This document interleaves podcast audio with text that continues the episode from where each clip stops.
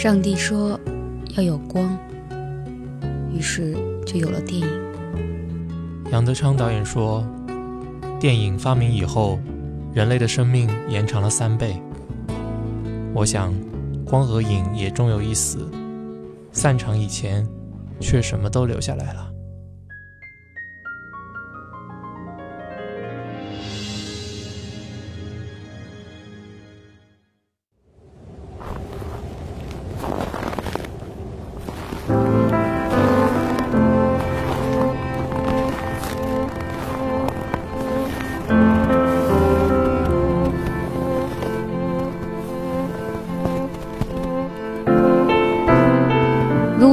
这个冬天不够冷的话呢，现在有一部非常好的电影可以补偿一下大家，那就是小李子在今年年底隆重推出的《The Revenant》荒野猎人。我以为你要说这个杀手不太冷呢。哦，可以借这个机会向大家说一下我们片子的那个片头的。那个段 solo 就是这个杀手不太冷的主题曲，Shape of My 对 Shape of My Heart 是英国的歌手 Sting 的一首歌，但其实这首歌比这个电影要早很多很多年就已经有了。嗯，对，嗯，呃，那你现在听到这个呢，就是散场电影了。我是舒卡，我是 Y Y，嗯，大家也可以到微博上面去加我们的关注，搜索散场电影。嗯，那今天讲的这个。我台湾的翻译叫《神鬼猎人》，什么鬼？什么鬼？对我看到的翻译，一开始包括现在，我觉得最好的、最贴切的还是叫《荒野猎人》。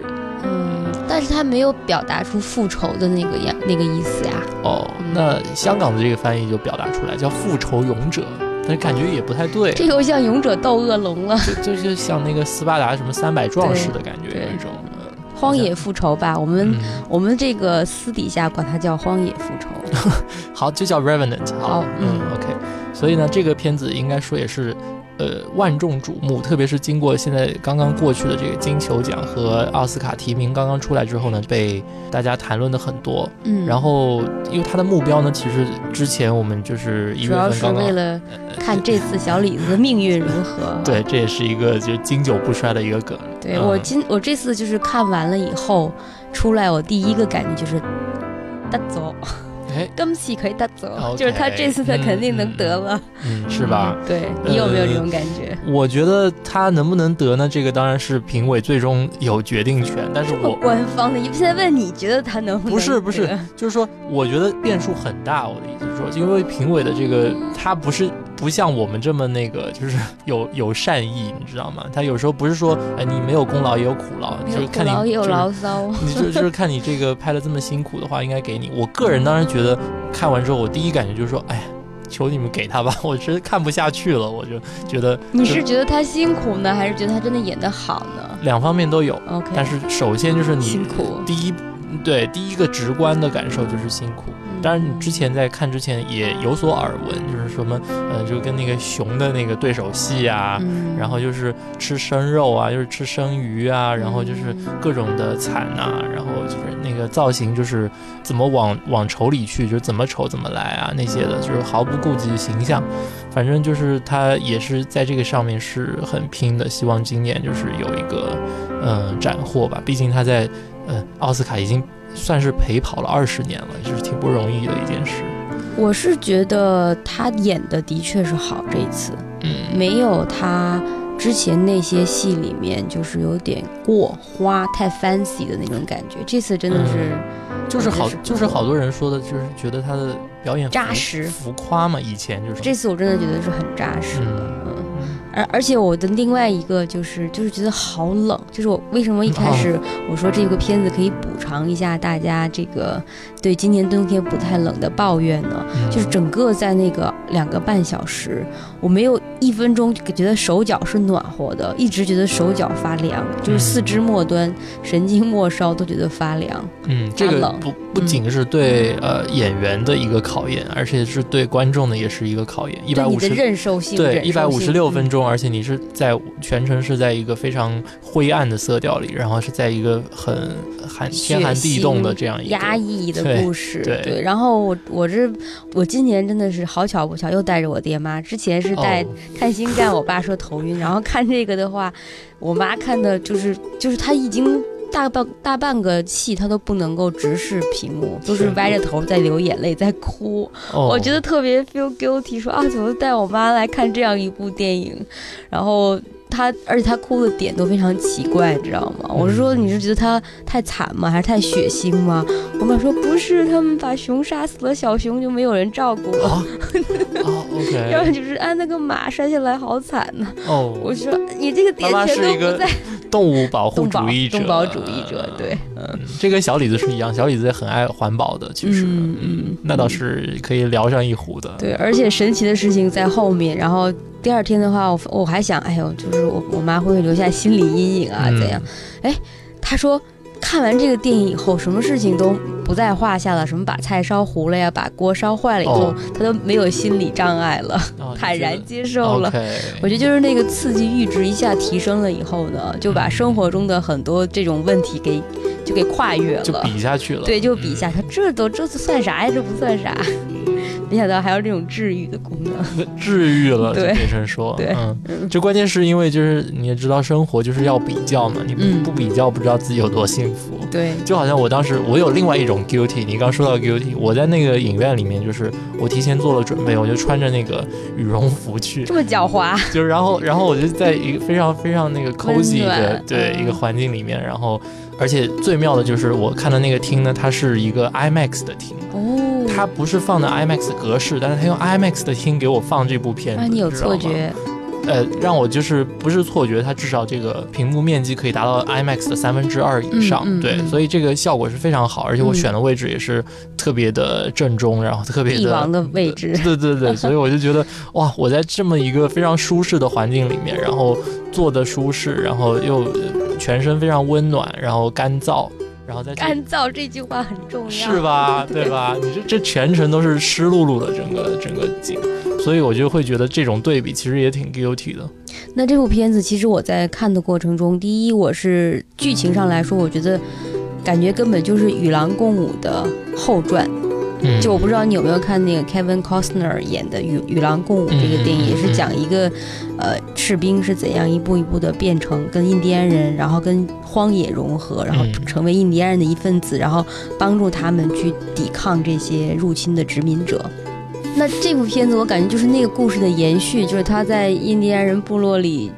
结婚生子，然后又遭遇到变故，然后又回来带着儿子，作为变成了一个皮毛商人，好像是那个故事的后半程了，已经变成。只不过是变成与虎哎与熊共舞。对对对对，嗯，所以呢，这是第一个感受。那还有一个感受就是，这这个片子全程让我强烈的想起另外两部电影，一部就是不要打我，一部就是《Mad Max》。不是因为里面有 Tom Hardy，Tom Hardy 在里面，这是我后面要说，就是他演的非常好。我觉得这个他这里面那个配角，比他今年演的，包括甚至在 Mad Max 演的男主角，和他在那个其他里面演主角的电影都好。演技都要好，好，这是另外一件事。但是我想说，为什么想说起 My Max，就是它给你的那种原生态的感觉，嗯，呃，就是非常逼真、非常贴近真实的那种感受，但同时又带有强烈的戏剧冲击力和张力的那种观影效果，让我想起了不断的想起 My Max。那还想起一个电影呢，就是《聂隐娘》。啊？对，全程我反而是先想起聂隐娘。嗯。因为我我我我明白你的，因为它整个它取景的那个自然声音非常的逼真，就他取的自然声音，风的声音，雪落的声音，包括就是人走在丛林里踩断树枝，然后那种声音，都让那种逼真程度都让我想起了就是聂隐娘。聂隐娘里面，因为侯孝贤也说聂隐娘也是关于就是风的一个电影嘛，他也是注重采了很多风的声音，跟这个电影是非常像的。对，所以这两个电影都是让我。不断的在我脑海里回响，包括我妈都说，就是里面那个雪雪落下来在那个地面上的声音，他说太像他们。我们以前是在延庆住的时候，就是你站在旷野中。尤其是下雪的时候是很闷的，因为雪有那种吸音的效果。然后这个时候你再听，就能听到那个雪花落在雪地上那种晶体，因为雪花毕竟也是一种晶体，虽然它很短暂就会化掉，晶体和晶体之间互相撞击的那种叮叮叮的那种声音非常像，所以这两个地方都是给人印象非常深刻的。对我在看全程当中就有很多的空镜嘛。因为里面就是，呃，也是为了交代他当时所处的这个自然环境，然后你会看到很多好像跟这个剧情主线是没有什么太大关系的一些空镜，比如说，嗯，蚂蚁呀，就是蚁群在搬运，然后或者是那个就是冻结的那个油。就是马身上那个冻结的尸体上的那个尸油，那个留下来，我都觉得他就是能够把这种，呃，其实是有摄影跟导演自己的呃情绪在里面，就是把一个完全是一个一个环境 shot，就是完全是一个没有情感的东西里面注入他们自己想要表达的东西。嗯，当然画面本身也是非常美，它整个构图啊，然后整个。呃，这个摄影的风格，所以这一点上也是跟《聂隐娘》是很相似的，就是说其中有很多的镜头，你看似是跟主线的剧情没有什么特别的关联，但是你会觉得啊，它里面倾注的那种情感是帮你去构建出来或者进入到那个呃世界里，所以我我们为什么会非常强烈的去对里面的那种寒冷。跟他的那个潮湿的感觉会有共鸣，嗯嗯，就是让你感觉身临其境了。对，就这个片子和《聂隐娘》一样，都是用大片大片的风景空镜，对，但是是把你带入到那个故事当中去，而不是像我们现在习惯看到的一些电影，就是用比较多的叙事啊、对话呀，这里面话也很少，台词也不是很多的。对，基本上一开始的群戏结束以后，就是进入到一个个体的状况里面去了，那你没有人讲话。也就没有话了。嗯，这里面我就出戏过一次。哦，在什么地方？就两两个半小时就一次出戏。哎，我想知道是不是跟我你也出戏的一个地方是不是一样？你是你先说。我是小李子从那个坑里爬出来，然后就是连滚带爬往出爬，然后朝一个方向爬的时候，那那一小段我突然出戏了，因为我觉得这一段就象征了。前面好像是一个奥斯卡奖，它 象征了他这么多年来摸爬滚打的一个经历，然后不断的往前爬行爬行，为了那个奖。你 的那个太重了，也太重了。但后来马上就是因为他去找他儿子了嘛，然后就把我又带回去了。哦，OK，那不一样，不太一样。OK，你在哪里？我想到的就是我有一个地方觉得稍微有点他的表演有点。像回他自己，不是倒不是夸张，这次倒没有非常浮夸，我是觉得像回他自己，就是他有一个地方说到雪花嘛，就是他这个雪落下来的时候，他跟一个呃当地的这个他遇到一个土著，就是能够去呃帮他，对对对，然后帮他帮他搭建房子啊那些非常，最后被法国人吊死了，对，就是非常温暖的一个人，本来是暖男。在雪地里面的暖男，然后他跟他一起就是把舌头伸出来，然后去接那个雪花来品尝。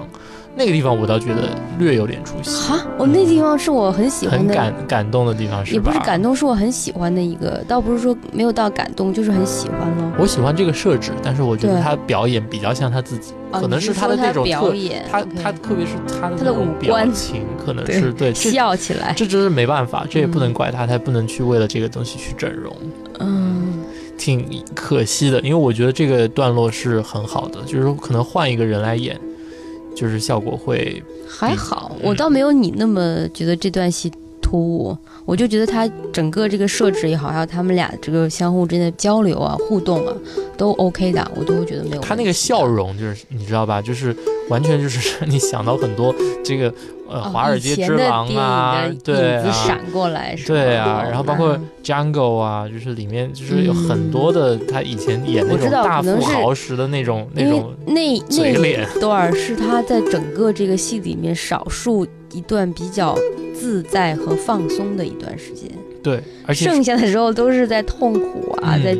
病痛啊，疾病啊，煎熬啊，惊恐啊，逃命啊什么的，只有那段那个印第安人跟他在一起，他们俩那段是他们俩这个戏里唯一一点，就是让你觉得终于有个伴儿了，然后有一个方向了，有一个目标了，而且互相有一个扶助和依靠了，然后你这个整个人松弛下来，而且在雪地里又是那么开心的那么一个瞬间，他可能就是对他来说，在整个拍摄过程中，可能也是一段难得的，就是放松。放松的状态，对。我想这个镜头可能也是他演的这个 Hugh Glass 这个角色在全片里面唯一微笑的一次，对，可能是，就要不然真的是整个一百五十六分钟全部都是在一个非常苦大仇深的一个情况下，就开始打猎，打完猎以后就是对对杀，对杀完了以后就逃命了，然后很快就被熊搞了。被熊搞了，被熊给。这是一个误传，这个有人说他真真被很无聊，因为那是个母熊，怎么搞它呢？没有这个 biological 的基础是不可能的。对对，而且那是一个 digital 的熊，好吗？这是一个 CGI 做的熊。对，这个也是炒作了。嗯，很无聊的炒作，我觉得。不过你你觉得那熊是不是还不够逼真？不够，就是我一看就觉得不对，比例和 size 都不对，然后动作也不是很自然。嗯，反正不如那个少年派里的老虎做的好。嗯，差远了。相对来说，但人家那个真的是花了大，有真老虎在的。那也有，是，那倒也是。嗯，可能老虎大家做的比较纯熟吧。你看那个《威虎山》里也有老虎。又来了，又又开始卖这个数据库了，又是。等一下，嗯。然后，嗯，在这些跟自然的这些方面呢，我觉得他拍摄的，我觉得能看出来非常辛苦。连包括我爸我妈出来以后说，太辛苦了，这些人拍片。对我当时还想，说不定有就是那种 studio 内部搭的景呢。哦。但是后来我查了一下，发现没有，都是实景，而且是是实光，就是没有打灯光，是用自然光拍的。那你就可想而知，这个拍摄过程有多么的艰苦。嗯。这点我觉得是非常重要的一点，就是它的拍摄风格。因为我们首先注意到的，其实一开始我进去看的时候是发现它的 long take，它的长镜头的语言运用，就是呃，特别是像那个杀戮的那一段，就是两边跟呃，就一开始印第安人来抢他们的对对，就是跟他们发生冲突的那一幕，它是整个是看得出是非常精心安排的一个场景，然后它的摄影机在里面的运动是。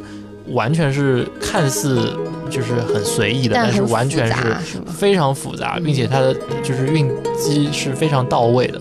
而且有一点我发现，就是你看它里面有阳光直射的景是不多的。嗯，那这个有什么好处能带来的？就是说你的摄影机的运动比较不受到约制约，对，所以你这个摄影机可以跟摄影师可以在里面就自如的穿梭。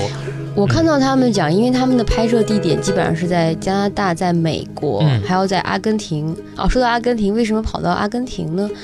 就是山雪山顶上呢？因为今年全球暖化，雪太少了，不够冷，加拿大不够冷，所以他们只好被迫跑到阿根廷的那个高山上去补补补一些片段。所以这个全球暖化也是造成了很多奇怪意外的这个障碍。嗯，可以去 Everest。那又那又太危险了，太危险了，而且不对，你知道吗？因为整个的那个植被植被都是不对的，嗯，对。然后呢，他们里面就说，每天他们拍摄地和他们驻扎地都很遥远，光每天把这些人和机器运到拍摄地点，这一天已经过去了一小半了。然后在那儿拍拍完以后再回来，就是就。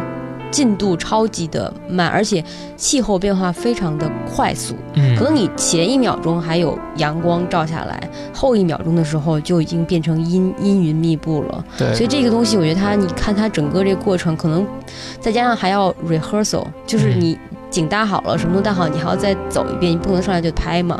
所以这个里面花费的精力是非常巨大的。有时候我看，我看那个小李子的手脸。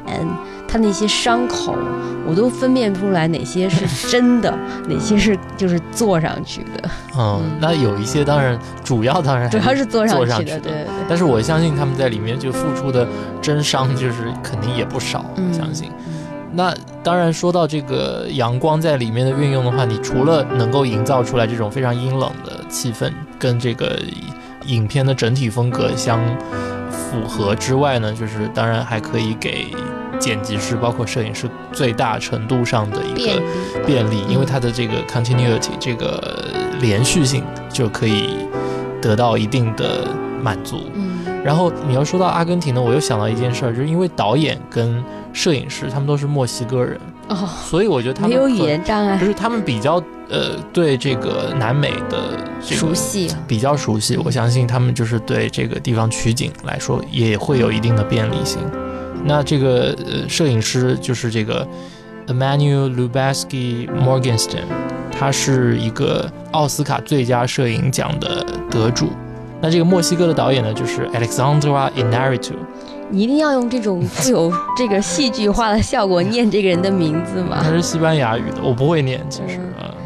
但这两个导演跟摄影师，要是呃你们忘了我们之前所做的时候，我们在非常久远以前的第三集的时候做的鸟人，就是分别出自于这个导演跟这个摄影师之手。那个时候他们就是搭档了哈。对，所以这是一个鸟人本身就是一个 奥斯卡搭档，奥斯卡搭档，最佳摄影，然后最佳影片的一个组合。嗯，那当时的这个这样一个复杂的长镜头的一个运镜都不在话下，所以在这个片子里，这种风格其实也是得到了一个很好的延续。是，嗯。至少我看的时候，就是会觉得，嗯，你不会觉得镜头有一些很刻意的摆放，嗯，就他给你所展现的场景，就让你有一种既满足了你的那种主观感受，就是你。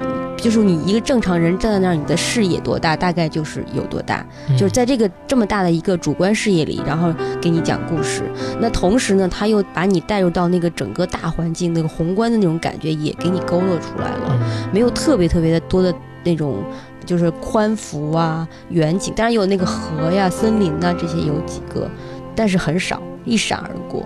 你看他的摄影风格，其实他会做一些创新。你比如说，这次我们经常看到就是哈气成霜的这种感觉，在镜头前面，有时候把整个镜头都遮住了，就是白茫茫的一片。对，像这种，呃，我觉得也是他的一个。对，这个其实我是想问你来的，就是按理来说，这是一个穿帮的镜头。不会不会不不是，就是按理来说，就是如果你一般的从一般的这种理解来说，是会要避免这种避免这种情况的，因为你顶多会有它喝出白气的这个状态，但你不会有白气喷在镜头上、喷在玻璃上，把这个视野弄模糊了这种状态。按说这是不应该有的，但它这里面多次都会用到这个这个东西。这倒不是他第一次用这种手法，因为你看他二零一四年的时候，就是在鸟人之前，他 Gravity。地心引力就是也是得到奥斯卡最佳摄影奖的，它里面的这个运镜就是呃，包括被人家津津乐道的，就是呃，摄影机在这个头盔之间，就是好像没有这个玻璃存在一样，就穿梭自如的这种运镜方式，你就会觉得它对于镜头是怎么存在这个这件事情，他有自己的一种非常独特的看法，所以我觉得他在这个片子里，他是不会去特别的。避讳这个镜头。观察者的存在，我觉得。就好像我们有时候看 Spielberg 的一些电影，也是他有时候那个血溅出来的时候，也会喷到镜头上，都是一样的。我倒觉得一般来说这是一这是被回避的，但是如果你形成一种风格，它在里面有反复多次出现这样的镜头，我觉得也会让你对当时的这种寒冷的状况会有一种非常身临其境的感觉，就是觉得你。真的是能够体会到他那个和气成双，就好像喝在你的脸上一样那种感觉。摄影那里还有一个非常明显的一个特点，在整个片子里面都是连贯的一点，就是说很多的低角度的摄影，我们可以看到的就是它主要用来拍森林。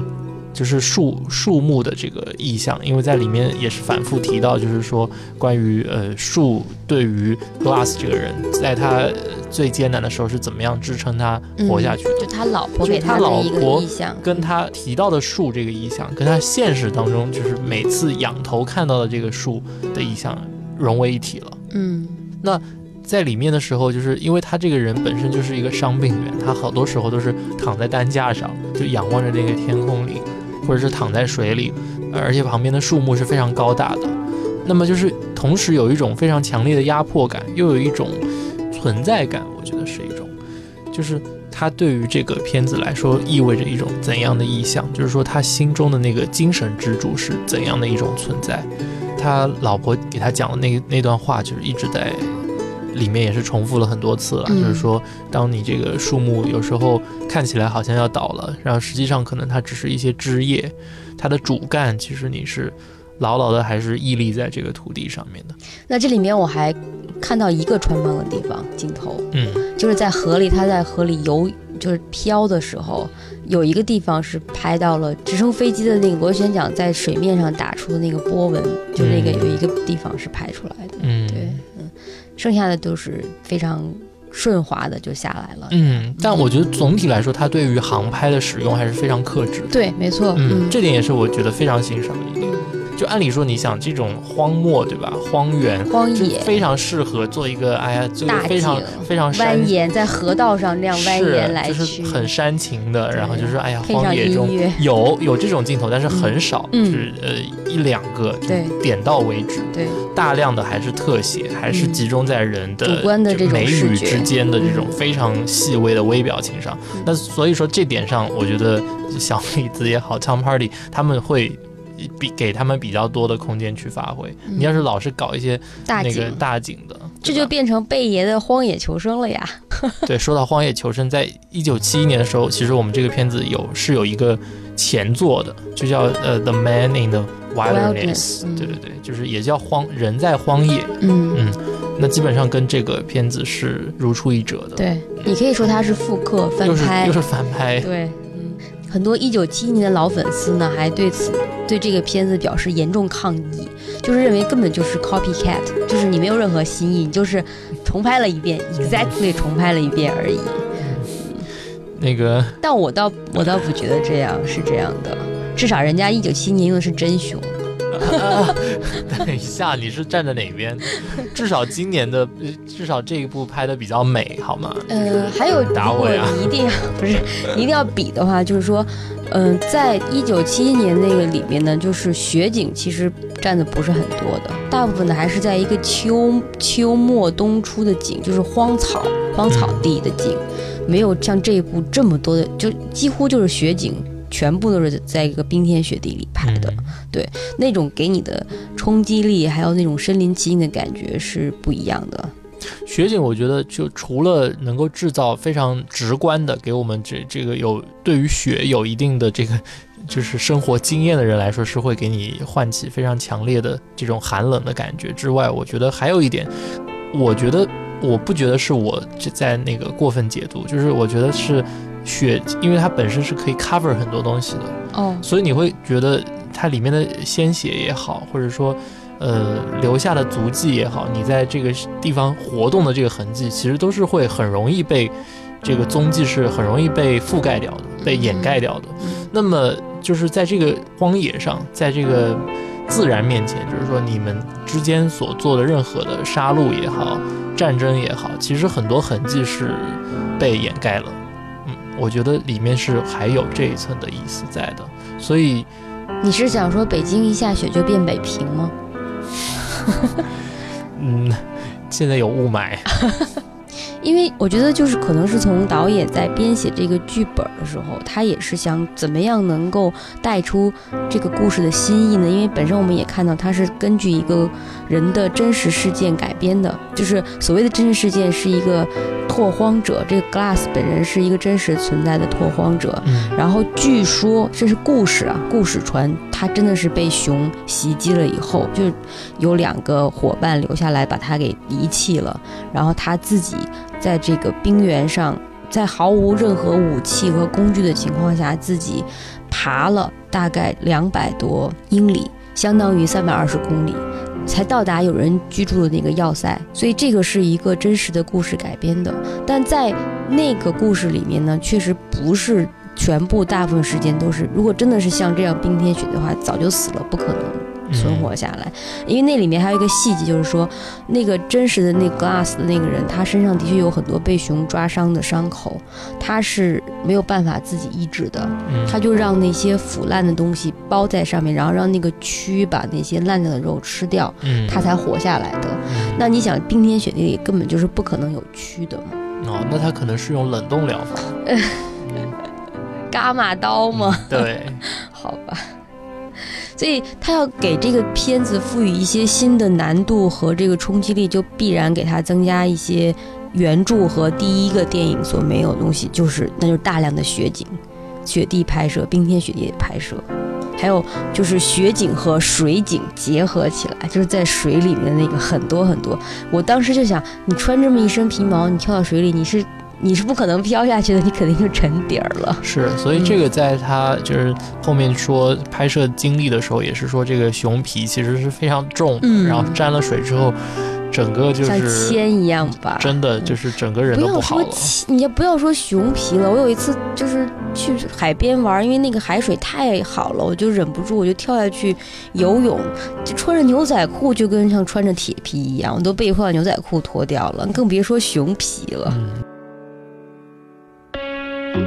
I was born in a thunderstorm. I grew up overnight. I played alone, I played on my own. I survived. Hey, I wanted everything I never had, like the love that comes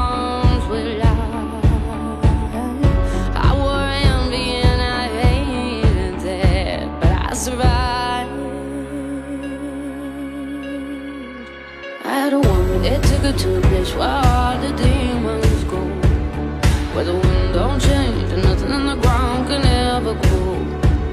No hope, just lies, and you're to cry in your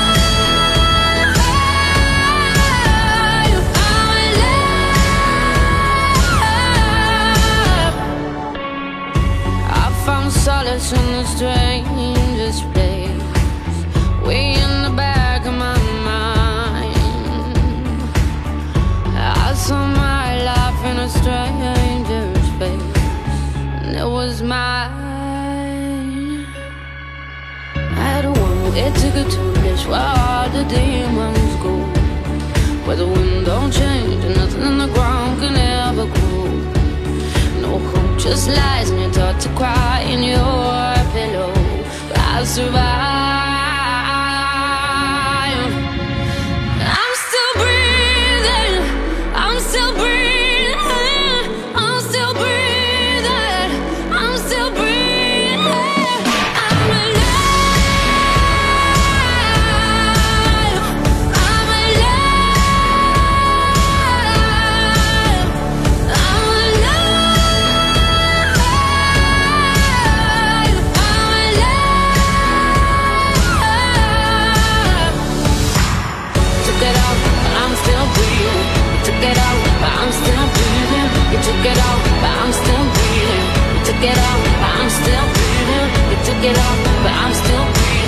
Took it out, but I'm still breathing. You took it out, but I'm still breathing. You took it out, but I'm still breathing. I admit every single mistake that you could ever possibly make. I took and I took and I took what you gave, but you never noticed that I was in pain. I knew what I wanted, I went on and got it. Did all the things that you said that I wouldn't. I told you that I would never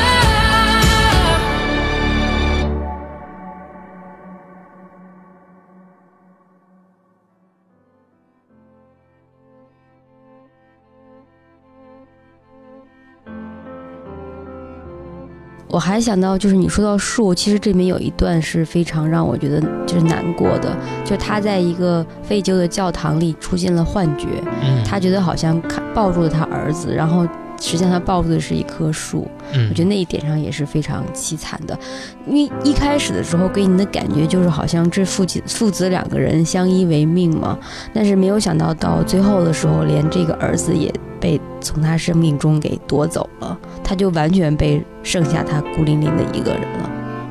我首先我是没有想到他这个儿子的角色会这么早就而且很早就死掉飞到了这这个，后来就一直以幻影的形式存在。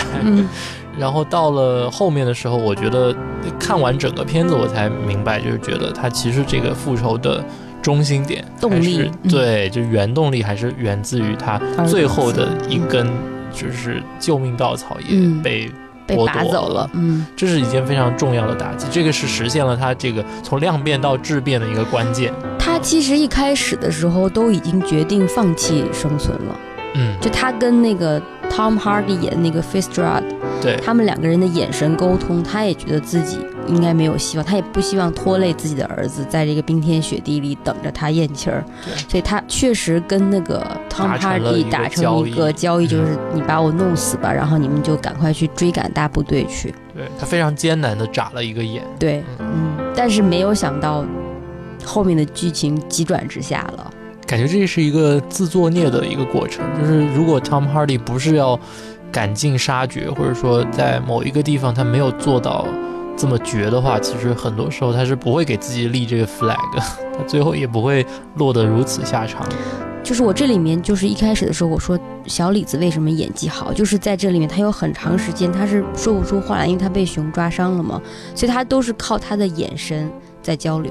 还有他的眉头在交流，那段我觉得是他演的最好的一段。对，没错，就他的所有的情感，他的交流都是靠他的眼睛，而且有时候是别的地方没有表情，只有靠眼神在。跟你交流的，而且特别是他刚刚伤完，然后并且大部队已经离开了，留下留下那个呃，Bridger 跟那个就是 Fist 两对对对两个人在旁边守护的时候，这是一种非常呃微妙的状况，因为我们现在那个时候也没有搞清楚，就是 Tom Hardy 演的这角色到底是一种怎么样的一种，显然是个坏人。没一开始我对他是抱有一些希希望的，好吗？还希望他能够翻盘一下，是吧？不是，我希望他有这个 honor 或者。说他有这种，呃，就是守信用的。对对对，我希望他是这样一个人。然后后来发现他不是，不是，不是之后，不是之后，其实把这个剧本一下简化了。嗯，我不是说这个不一定不好，但是他一下把这个剧情就简化了，就完全是，嗯，就是一个纯粹的坏人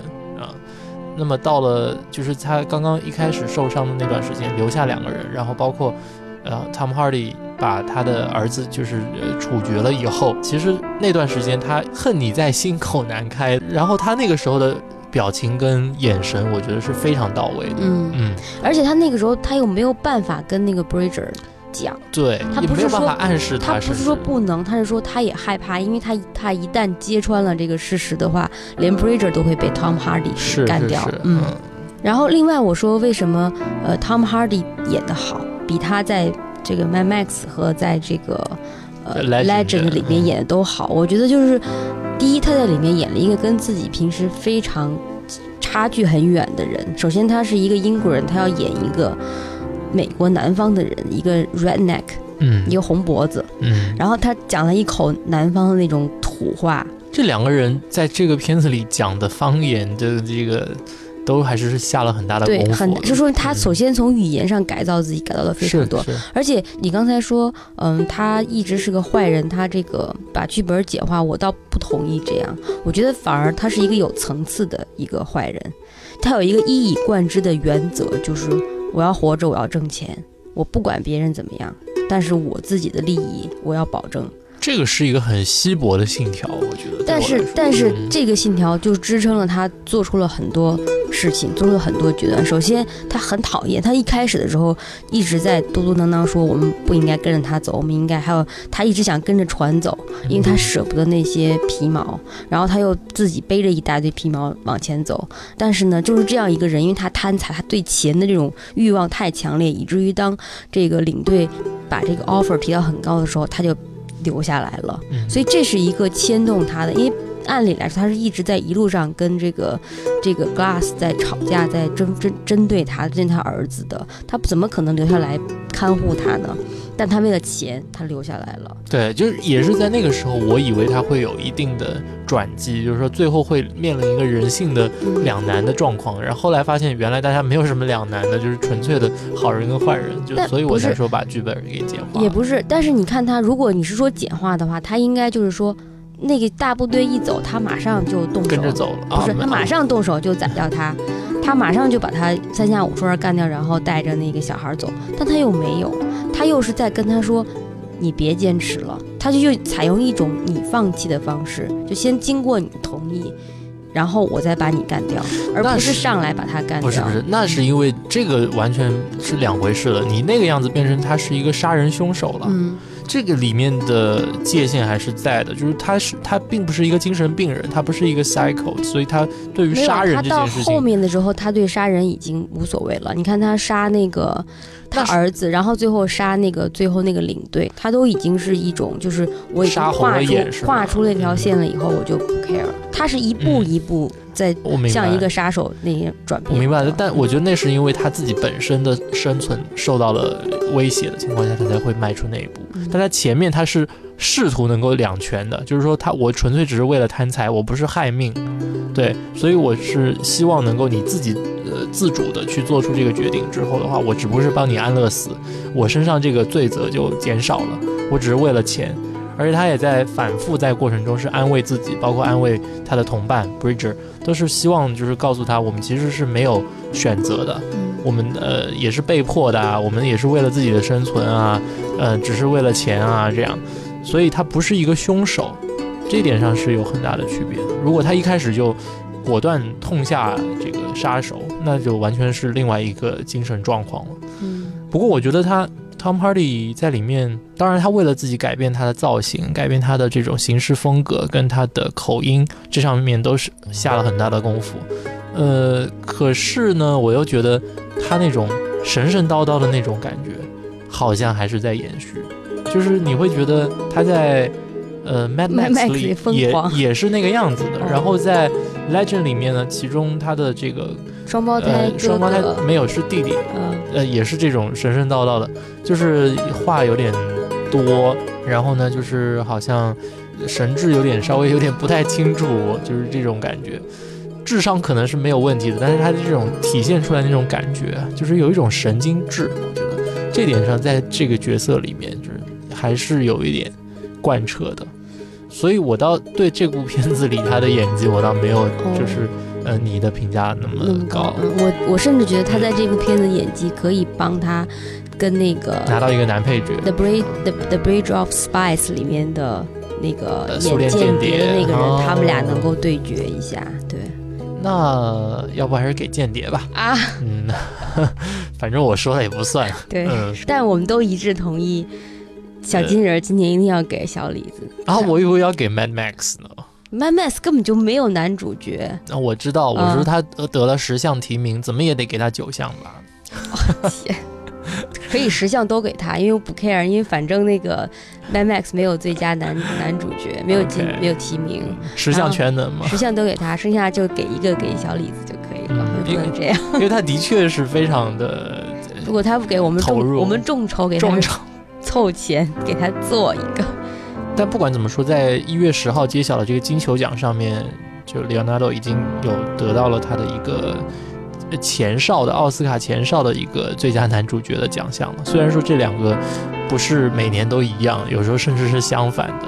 嗯，呃，像比如说这届奥斯卡的那个大热门《Carol》，就是没有得到任何的 金球奖的奖项，反而是《Revenant》这部片子里面得到了三大呃重要的奖项，一个最佳影片、最佳导演、最佳男主角都拿到了。嗯。也算是本届金球奖的一个呃最大的赢家了，所以为什么大家会对于呃这次再次冲奥就是好像获得呃非常高的呼声？说起来，因为自从他十九岁的时候被提名最佳男配角，跟那个 Johnny Depp 大戏去演那个不一样的天空，翻译叫做 What's Eating Gilbert Grape。然后这个等一下，这个翻译和这个没有任何没有任何关系，对，可能确定吗？因为这个太早了，OK。然后就是一个没有引进的片子，嗯，他自己本次金球奖上还发言的时候还提到过那个片子呢，嗯。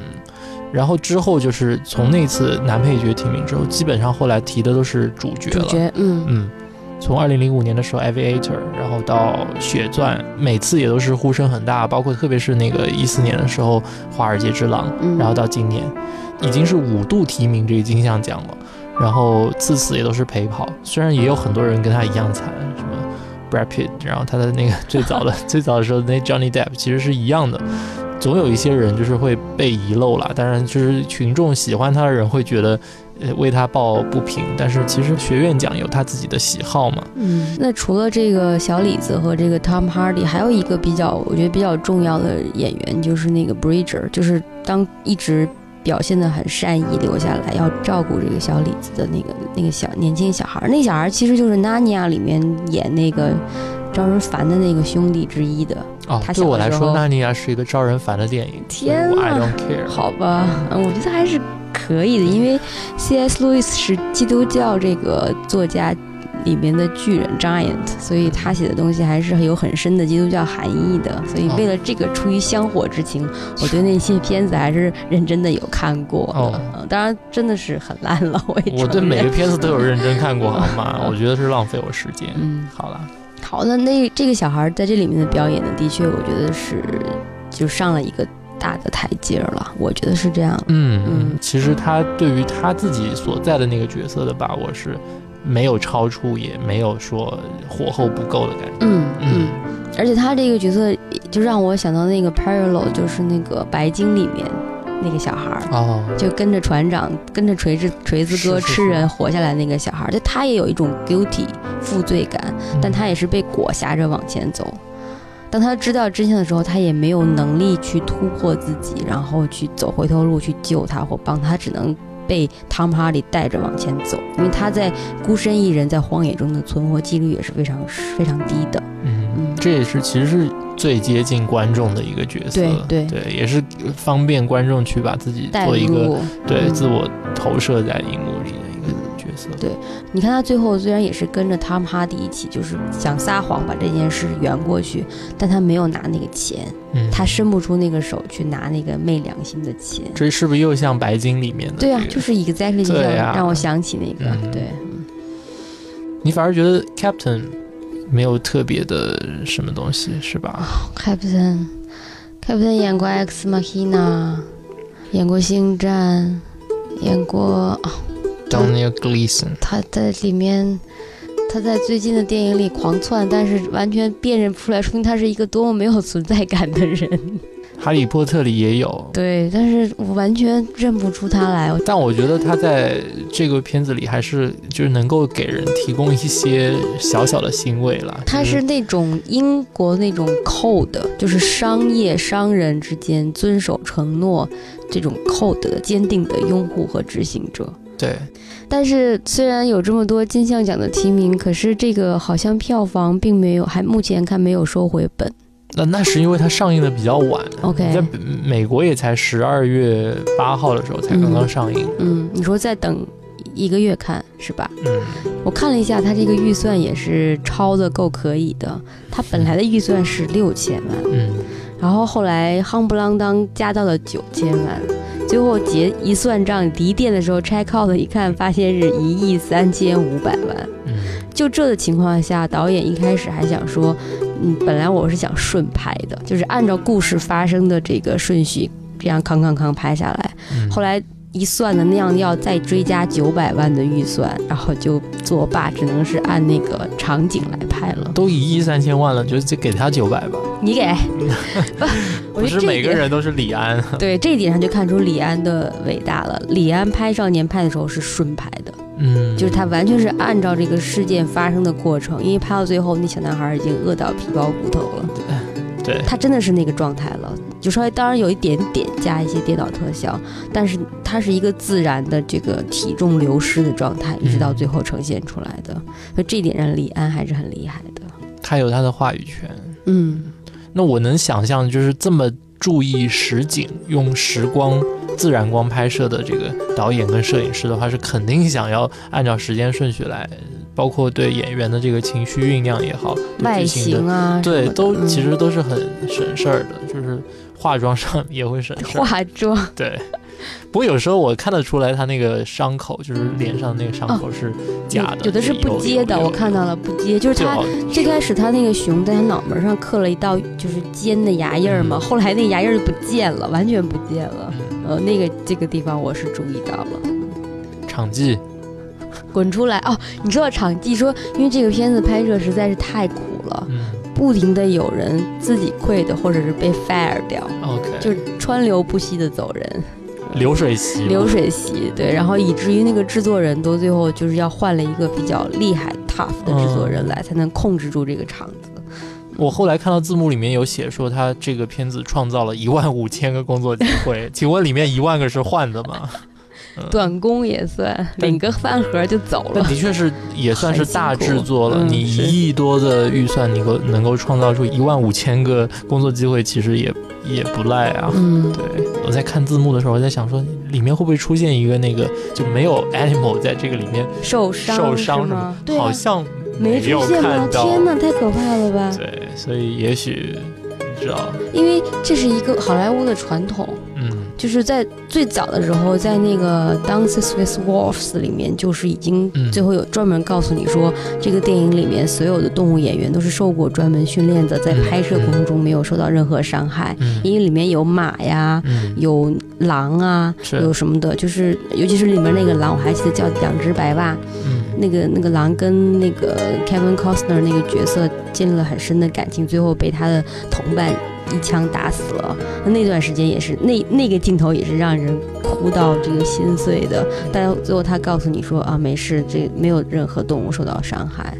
这里面也是有好多马摔倒，马被打死。对，嗯，你像《狼图腾》也是啊，我记得《狼图腾》里面这么强烈的 tough 的一个狼狼马大战，其实好像我记得它的字幕里还有说他们没有让那个动物受到。伤害啊，没有，它那个里面就是，呃，是电脑合成的，最后，嗯，一部分了。对对对，嗯，那回看来，一九七一年的时候的那那部，就是人在荒野，对，人在荒野那部片子。你如果以一九七一年的那时候的技术水平来看，那也是是一个大片大制作。那倒是，还有很多大场面，也是印第安人骑马，然后这种在跨过河。呃，为什么有很多七一年老粉丝在在诟病今年的这个电影呢？就是因为的确整个故事的过程，还有一些场景的设定，甚至都是像比如说最开始在河里劫杀，他们有条船要跑，那个整个设定都是。完全一样的，嗯，而且在那个里面呢，也有很多马就是摔倒，然后在镜头前，然后激起很高的这种泥块啊什么那种很危险、很刺激的镜头，在那个时候应该不得不说是超前的。但那个时候的长镜头用的没有这么炉火纯青，虽然也是有很多非常多的低角度的，特别是拍树林的那些，这个都一样，就看起来。然后还要提一提那里面的男主角，就是演 Glass 的演员呢是 Richard Harris，如果。不能带给你任何这个回应的话，我再多说两句，就是《Harry Potter》里面第一和第二集里面的那个 Dumbledore，就是他演的。但他不幸在二零零二年去世了，所以后面才换了人才去演 Dumbledore。好吧，最近我们还 lost 了这个 Snape 教授，嗯，顺便也致哀一下，非常伤心。因为我一直觉得他是能够活到九十岁还在演戏的那种人，而且迟早要封爵士的。英年早逝，真的是六十九岁太早了。我觉得六十九岁正好是一个男演员的黄金白金时段。嗯，又来了，对对对，你这 George Miller 都都那个时候都说过，嗯，老爷子还能够那个老马有火，这叫老马有火，老宝刀未老。对，哎，太伤心了。好了，今年的最佳导演反正是他了，嗯没关系，不要伤心。嗯，不会给你这个阿里桑德啊。Inarito 吗？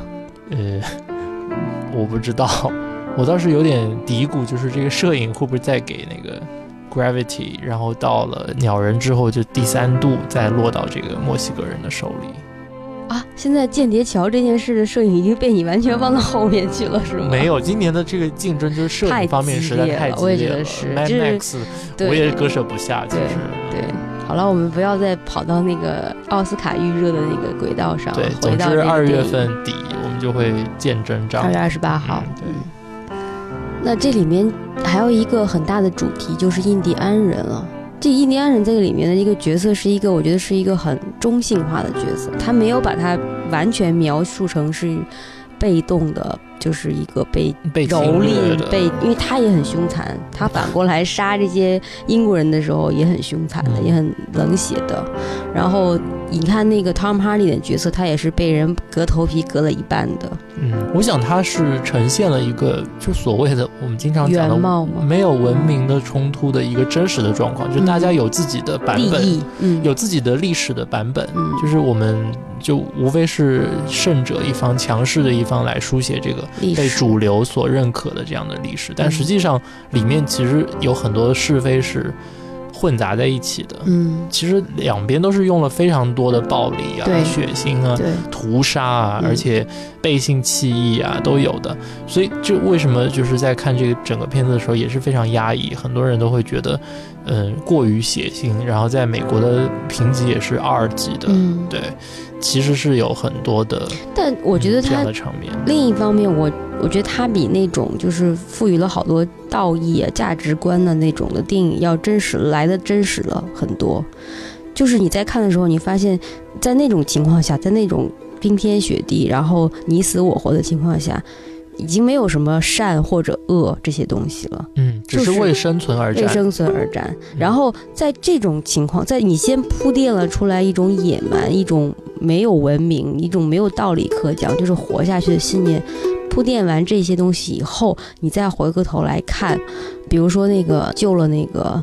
小李子的那个印第安人，带着他一起旅行的那个人，跟他一起分享温暖、分享火、分享肉食的那个印第安人，那种情谊反而就显得更珍贵了。那里面包括就是里面有一段就是那个去抢狼，狼杀死了一个那个北美野那个野牛嘛，然后他那个人在吃东西，然后小李子就扑过去说要吃，然后他就丢给他一块肝，然后他就趴在那儿吃。那段话 exactly 就是从《与狼共舞》里出来的。那里面就讲他第一次跟印第安人去猎杀野牛，然后他自己亲手射杀了一一头那个野牛以后，那印第安人马上下马把那个肝取出来让他吃，因为这是他们的一个传统，因为就是肝脏是给勇士的。嗯，他当时特别犹豫，说这玩意儿怎么吃？但他咬了第一口以后，他他一生中没有吃过那么鲜美的肉，嗯，非常好吃，一点都不腥。嗯，所以当时那个小李子在那儿趴在那儿吃那个那块牛肝的时候，想哎。是不知道有多少多好吃，其实虽然看上去很血腥。没有，我只觉得这后面就是火堆，为什么不能烤一烤？哦，那饿的已经不行，而且的确就是牛肝生吃，如果真的是鲜的话，生吃是非常好吃的。嗯，我只能说它是为了突出一种对比吧，就是说不是，就是说对于印第安人来说，他们是习惯了这种。呃，茹毛饮血的这样的生活，然后你后来转到那个要塞里面的时候，就是大家吃饭什么的，虽然条件也是很艰苦，但至少都是文明人，所谓的文明人会煮食啊，然后会用工具啊这种。啊，我觉得他们吃的好恶心，碰都不要碰，我宁愿去吃牛肝。吃牛肝 是吗？OK。但后来镜头一转的时候，就是当那个呃印第安人被吊死在树上的时候，然后胸前挂了一个牌子，上面用法语，对，用还用法语写着说我们都是野蛮人的时候，我就觉得。这是一个巨大的讽刺，对，就到底谁谁是野蛮，而且谁有资格去评判谁是野蛮？嗯，对。所以在后面那个法国人被那个印第安的那个女生被那个什么的话，也博得了大家的掌声。哇，你你那场还有人鼓掌是吗？嗯。然后后面我觉得这个印第安人整个的刻画也是，就是他有一种凶狠和执着，就是他女儿被夺走了，他就是一定要把她夺回去。他已经不分青红皂白，他只要碰到异乡人就先杀，杀完以后再找，没有就再换到下一波，不管是英国人也好，还是法国人也好。嗯，然后最后我觉得他最后放过了 Glass，就是他没有去，但是他女儿也没有表现出过多的这个情绪。这一段其实是不，这一段其实是我觉得是这里面这个戏高级就高级在这里。嗯。他没有一句话，嗯，然后最后你看，而且就回到最后，那就到了这个戏的高潮那一段，就是在雪地里面，最后两个人对决的时候，然后用的是坂本龙一的那个大提琴在后面做底衬。下雪已经是很闷了，然后还是仇杀，那么血腥，一斧子下去手指头没了。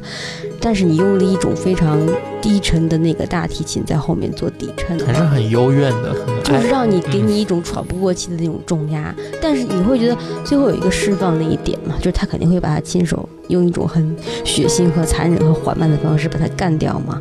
你就等待那一点被释放，但是最后又没有。他要杀他的时候，他想起那个印第安人跟他说：“但是复仇是在上帝的手里。”他就把他送到那个河对岸去了。然后就让印第安人完成他们之前很久以前没有完成的事，就把他头皮割下来之类的。因为这个好像也像一个轮回，就是感觉他救了那个印第安人的女儿，然后就到头来那个印第安人其实是给他做了一个人情，就是说，呃，我倒不想这样讲，我觉得在那个时候，就是大家是一种无言无声的交流和默契。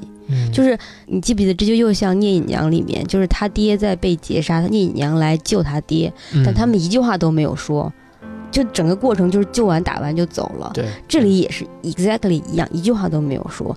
聂隐娘，你可以说爹，我来救你啦。然后说女儿，你不要管我，你快走什么的，没有这些。那这里面也没有说爹就是他救的我。然后，然后这个酋长也一句话也没有说，说好啊，你救了我女儿，这次我就不杀你，放过你。是这些话都没有。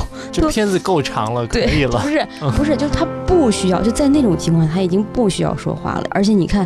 当他他把那个汤姆哈利杀掉，然后这些马就走过来，然后从他身边静静走过去的时候，那个女的就一直在马上盯着那个谁看，一直那样盯着他看，盯着看盯，但脸上也没有任何表情的，不是说一种感激的表情，或者是一种怜悯，什么都没有，目无表情，但是就那样走过去了。就那里面包含的东西非常多，让你想到很多，远比你对一堆台词儿堆在那里。要给你的那种内心的那种感受力更强。就这个片子，这个片子就是高级，就高级在没话不说话，完全是靠镜头、靠眼神这样走过去。我觉得他放开那个他的仇人的时候，那一刻我就想到了《Star Wars》里面，Luke 看到了那个黑武士手臂上裸露的那个电子手臂，然后他就最后就 Let Go 了。就那一刻，我觉得他突然间。清醒了，就是被那个我们整个贯穿在三分之二篇幅里的复仇这样一个主题。嗯，其实他从来没有动摇过对于复仇这件事情。就是在他儿子被杀的那一刻，Glass 他这人已经心死了。嗯，所以他是一定要为就做出报仇的。对，如果他自己能够最终能够胜利的这个活下来的话，他是一定要做这个复仇的行动的，不惜一切代价。但是在最后那一刻，我觉得都。不能叫做放手，或者说不能叫做他自己达成了一种和解，就感觉好像比那个还要再高级一点。他已经明白了这个，把这个复仇交给命运，或者说里面讲的更白一点，就是说交到上帝的手里面的这样一种信仰。或许，或许还有一种，我们都解读的太多了。或许很简单的解读方法就是，他知道这个 Fistrad。医生最害怕的就是被印第安人割头皮，所以他让他死死在他最害怕的，对最害怕的一个手一个手段上。嗯，也许只是这么简单，我们前面都过度解读了。对，其实生存也就是这么简单。嗯，所以他最后你看他那个一切都归于平静以后，他第一次把目光转向了摄影镜头，他最后是凝视。凝视观众的，等于是。嗯，我也挺喜欢这个结尾。对对，就是意思就是说，看够了吗？能得奖吗？不是不是，他就说，你再不走，下一个就是杀的就是你。对。最后，我想有一个彩蛋，你肯定没有注意到。嗯，我给你献上这个。好。嗯，你爱的御法度，就是坂本龙一的作品。当然，他也他也对，但他也配过这个我喜欢的这个 Last Emperor 啊，就是。末代皇帝溥仪，对我们今天录音的这个时间是一月十七号，刚好是他的生日哦。对，祝他生日快乐！对，非常巧，嗯。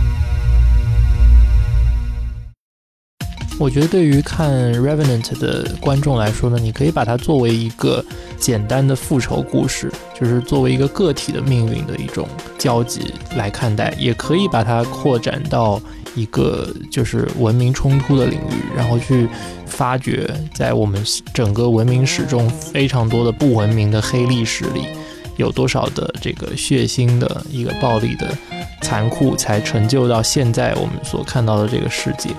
那我在看的过程当中呢，其中有一部电影呢，也是时不时的会映入自己的脑海当中，就是这个《赛德克·巴莱》，由魏德圣导演拍摄的一部台湾电影。那说起来呢，《Revenant》有一百五十六分钟，但是这个《赛德克·巴莱》加起来上下两部有两百七十六分钟，所以。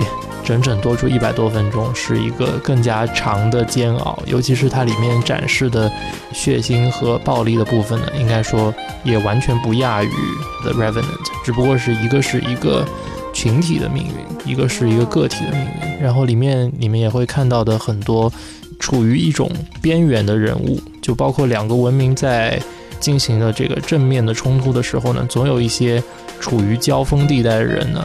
会牺牲他们个体的命运。那从《The Revenant》里面来看呢，就是 Glass 这个角色了。他融入到了当地印第安人的这个生活当中，并且，呃，有了一个印第安的儿子。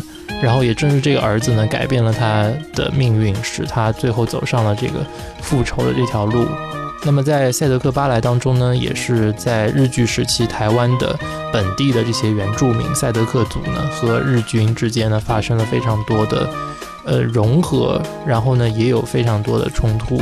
那至于被融合的那一部分呢，就是处于这种黑白交界的这个地带的人呢，身在其中，有时候呢又身不由己。这个状况呢，跟我们在《The Revenant》里面看到 Glass 的处境呢是很相似的。